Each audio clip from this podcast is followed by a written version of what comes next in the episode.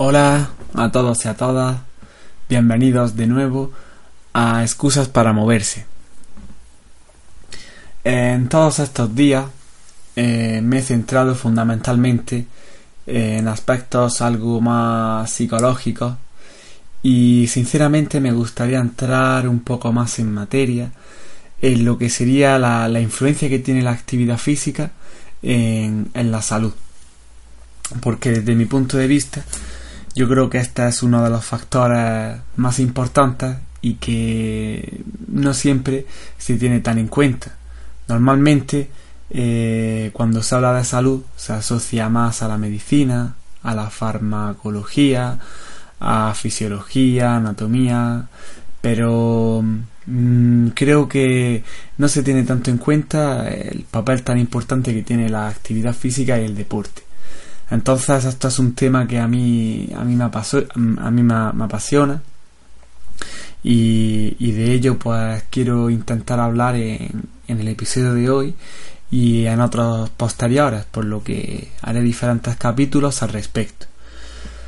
Quizás eh, no sea tan espontáneo como otras veces, porque tengo pues apuntados algunas alguna, eh, citas o informaciones que he ido recogiendo a lo largo del tiempo, también algunos recursos en, internet, ¿no?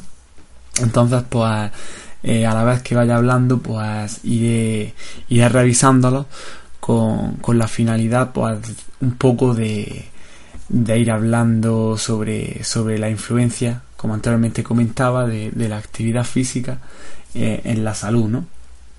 Un poco para entrar en contexto, ¿no?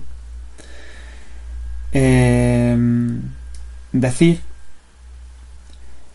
que en la prehistoria, eh, ya seguramente conocéis el tema de, la dieta paleolítica o el paleoentrenamiento, pues decir que, en esa época nuestros antepasados eh, debían tenían eh, que moverse mucho, el movimiento era fundamental en su día a día para poder alcanzar los alimentos, el agua, etcétera. Y, hoy en día, pues eso que ha estado inherente a nosotros durante siglos, pues al día de hoy, debido a eh, que no tenemos carencias, debido a, a la gran seguridad y comodidad que tenemos, pues ha pasado a un segundo plano y probablemente sea uno de los factores que ha contribuido a, los problemas que lleva el sedentarismo, ya sea obesidad, diabetes, eh, diferentes enfermedades metabólicas. Por lo tanto, eh, el movimiento eh, es, fundamental, no es un factor imprescindible desde mi punto de vista, tanto, tanto de salud física como mental. relacionado con, con, esto de salud, para entrar como decía antes, un poco en, contexto, hasta 1948 eh, este término estaba asociado a, una ausencia de, enfermedad, ¿no? Simplemente a eso. Y en el que a los eh, individuos de a pie, como pueda ser tú, yo, eh, somos tratados como pacientes. paciente tiene un factor pasivo en lo que sería alcanzar eh, la salud, lo cual desde mi punto de vista no es lo más adecuado. Eh, un elemento importante, yo creo que para poder alcanzar una buena salud es también ser responsable de, de poder alcanzar pues unos estándares adecuados de salud y para ello lo que yo creo que hace falta formación, ¿no? Se dice muchas veces que más vale prevenir que curar. Y bueno, son frases hechas que a veces no se les hace mucho caso. Eh, y buscamos un científico que haya que tenga una investigación muy muy bien hecha pero yo creo que, que también hay muchas frases que hay en, en nuestra en nuestra sociedad nos da muchas veces la respuesta de, de algunos aspectos que debemos de tener en cuenta. Por lo tanto, ese es un factor, desde mi punto de vista, fundamental. hacerse, hacerte cargo y ser responsable también de, tu propia salud. Eh, no solo ser un, paciente de, estar pasivo ante lo que te pueda decir mm, un médico o no. Y como estamos hablando, eh, uno de, de los factores fundamentales para poder mantener y conservar esa salud, además de la nutrición y otros aspectos, eh, es pues el movimiento. Eh, después de 1948, eh, a, a, esta salud se añade el componente físico, psiquiátrico y psicológico. Como al comienzo de, de, de, los episodios decía, eh, somos tanto mente como, como, como, como cuerpo. Entonces la, parte mental, como no puede ser de otra manera, es fundamental. Eh, estar motivado eh, es, imprescindible para poder llevar a cabo todo aquello que quieras y por otro lado el estrés, pues como bien se sabe, influye de una manera muy negativa en, en nuestra salud. Y posteriormente, ya en el siglo XX, se añaden tanto el componente social como ambiental. Por lo tanto, como podemos ver, la salud no solo se trata de un tema que, que implica a una parte, como venimos diciendo de, los médicos, ¿no? sino que es algo eh, multidisciplinar y donde se han de tener en cuenta diferentes aspectos.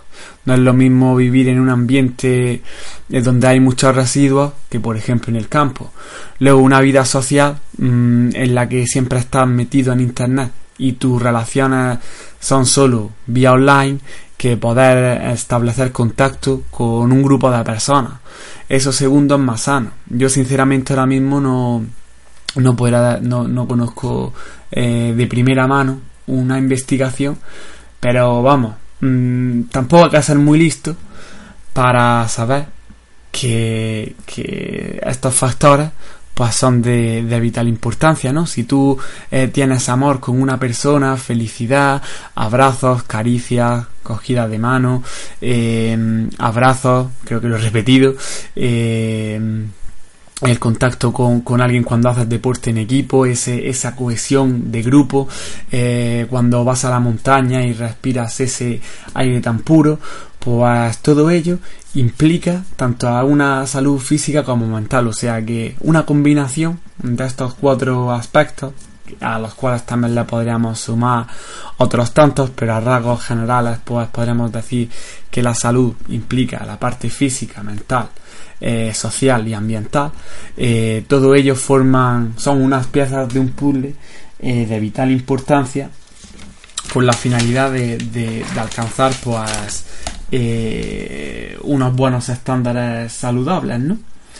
Y bueno, también a lo largo de, de los años y hablando hablando un poco sobre, sobre deportistas de élite, sobre gente que se mueve o, no se mueve, ¿no? Durante, a lo largo, a lo largo de los años, ¿no? Pues, por ejemplo, algunas eminencias como Galeno decían que, que hay peligro en, el deporte, otros como Morgan en 1873 decían que el ejercicio intenso es malo para la salud, ¿no? Pero luego también eh, anteriormente y posteriormente a ello ha habido estudios relacionados con el movimiento, como por ejemplo de Bernardino Ramazzini en 1700 más o menos, que dice que he observado que algunos gestos antinaturales y posturas prolongadas dañan la máquina humana, enfermando más los astres que los mensajeros. O sea que este señor hizo una investigación comparando a sastres y a mensajeros. Y hombre, los sastres pues tenían una vida más sedentaria y ya en 1700, hace ya una pila de años, decía que ello era antinatural y que dañaba la máquina humana. Luego también eh, en 1953, si no me equivoco, la revista Lancet eh, también hizo una investigación que revolucionó bastante en el que en, los autobuses eh, había un trabajo, había dos tipos de trabajadores. Por un lado el conductor y otro el controlador que comprobaba, pues andando, eh, el tema de, los billetes y demás, ¿no? Además iba subiendo y bajando las escaleras, lo que hacen los controladores hoy en día, ¿no? Entonces, pues comprobado, se comprobó el riesgo de mortalidad y oclusión coronaria.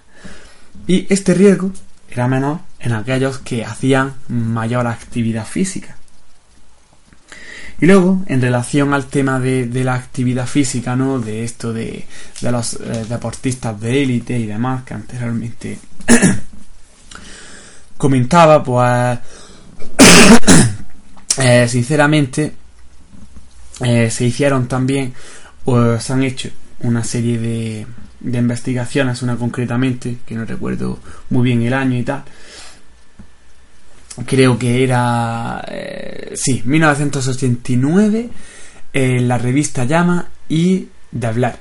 Era, era esta investigación, ¿no?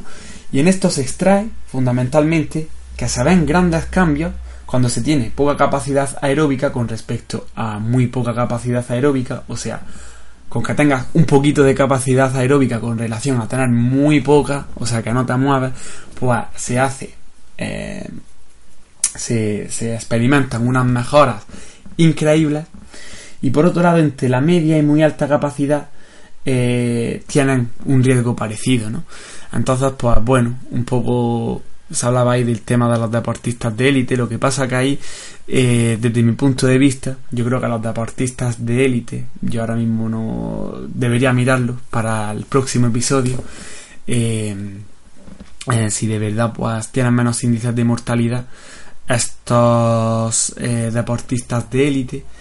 Em, pero desde mi punto de vista en relación con las personas normales pues se hacen muchos chequeos tienen una dieta adecuada eh, hacen mucha actividad física pero es verdad que llevar las cosas al extremo también puede pasar un poco de factura yo creo en los otros ámbitos como puede ser el ámbito social eh, no sé si en el psicológico yo creo que también depende mucho de, de, de la persona y tal, ¿no? Entonces, pues bueno, eh, también, he dicho esto y un poco para, para terminar, ¿no? También hay, a lo largo del tiempo ha habido muchos movimientos y corrientes relacionadas con la actividad física y la salud, ¿no? De tal manera que a finales del siglo XIX había un movimiento más higiénico. En los años 70, después de, de ese tiempo, pues un movimiento fitness para rendir más. En los años 80 pues algo más social y en los 90 pues eh, hubo como un movimiento educativo, lo cual también es, interesante, ¿no? Eso está muy relacionado con el campo que yo, que yo trato, eh, porque yo me he preparado para ser profesor de educación física. Y bueno, en este siglo XXI parece que está mucho con el tema de la estética, la suplementación, Mm, eh, no sé, concretamente yo creo que va más por ahí, ¿no? Eh, mucho tema de estética, mucho musculito, mucho tal, ¿no? No sé si tiene tanto en cuenta las otras tendencias, pero yo lo veo interesante, ¿no? El tema de socializar. En la actualidad creo que mm, cuando voy por la calle yo recuerdo que antes los niños salían mucho a la calle, jugaban, ahora en la actualidad no, no es así, ¿no? Por lo tanto, ese componente social, pues yo creo que sería eh, fundamental, ¿no? O sea que eh, también con temas del ambiente también se podrán hacer muchas cosas interesantes en relación a, respeto al medio ambiente, en hacer actividades físicas en el medio natural, etcétera. O sea que se puede hacer un amplio abanico eh, también en tema de, medicina, ¿no? En esta época pues se busca mucho las medicinas alternativas, también muchas veces con el tema de la homeopatía que también me gustaría hablar en capítulos posteriores, pues se dice que no hay evidencia científica tal y cual, pero que con el tema de los medicamentos sí. Mm, ese es un tema un poco en el que habría que debatir un poco más o hablar algo en más profundidad de ello. No voy a dar ahora mi opinión, pero si lo que se busca es mucha eh, reseñas o revisiones científicas en relación a la actividad física del deporte hay millones y miles y infinitas publicaciones acerca, acerca de ello, ¿no? Y de ello pues me gustaría eh, empezar a hablar en estos capítulos porque de verdad es algo que, me parece muy interesante y me gustaría pues reivindicar esa importancia de la actividad física en, lo que es nuestra salud porque creo que se la ha dejado un poco de lado cuando realmente eh, no debería no debería ser así. Pero bueno no sé si es que a alguien le interesa que, que no sea de esa manera y habrá alguna influencia económica no sé. No me gusta pensar más pero pero bueno se le da mucha importancia al deporte espectáculo que bueno me parece bien pero no creo que sea la manera más sana de, deporte porque al final los espectadores son pasivos eh, muchos pegan voces eh, parecen burros muchos de ellos, cuidado, no digo todos, y no sé si es la manera más sana de, deporte. El deporte tiene muchas caras y muy buenas, ¿eh? O sea que, que nada. Eh, hoy me he extendido bastante, es un tema que de verdad me apasiona y, y bueno, eh, nos vemos en el próximo episodio, que será esta semana. Eh, por último, también me gustaría decir que este podcast también está relacionado con, mi cuenta de Instagram, eh, Excusas para Moverse también se llama, y ahí pues pongo mis reflexiones, también pondré cosas relacionadas con la salud, etcétera, etcétera, etcétera. Y bueno, eh, dicho esto, muy, muy buenas, buenos días, tardes, noches, lo que sea, a todos y a todas, y nos vemos en la próxima. Muchas gracias por escuchar. Hasta luego.